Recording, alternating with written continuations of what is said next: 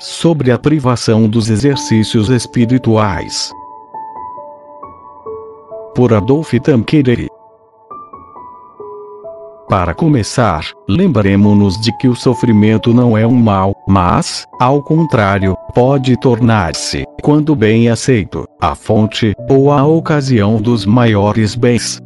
No fundo, não há senão o único mal, o mal moral, ou seja, o pecado, que ofende a infinita majestade de Deus.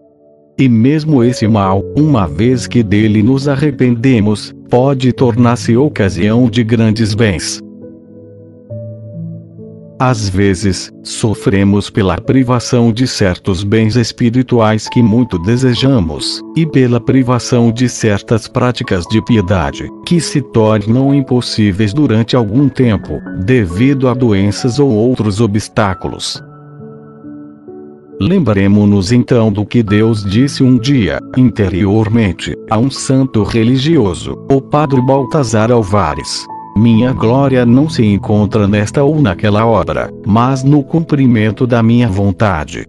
Ora, quem pode saber melhor do que eu, o que convém à minha glória?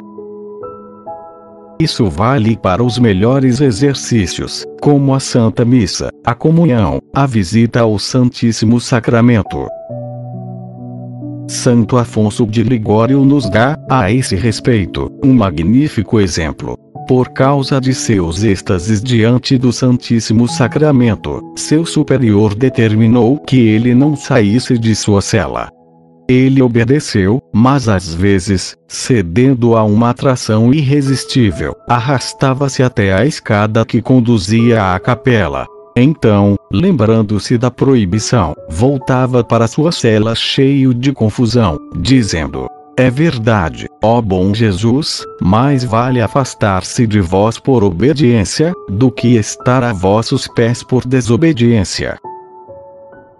Ele também sofria por não poder celebrar a Santa Missa, que lhe proporcionara outrora tantas consolações. Mas aceitava generosamente esse sacrifício. Vós não quereis mais, ó Jesus, que eu celebre a missa.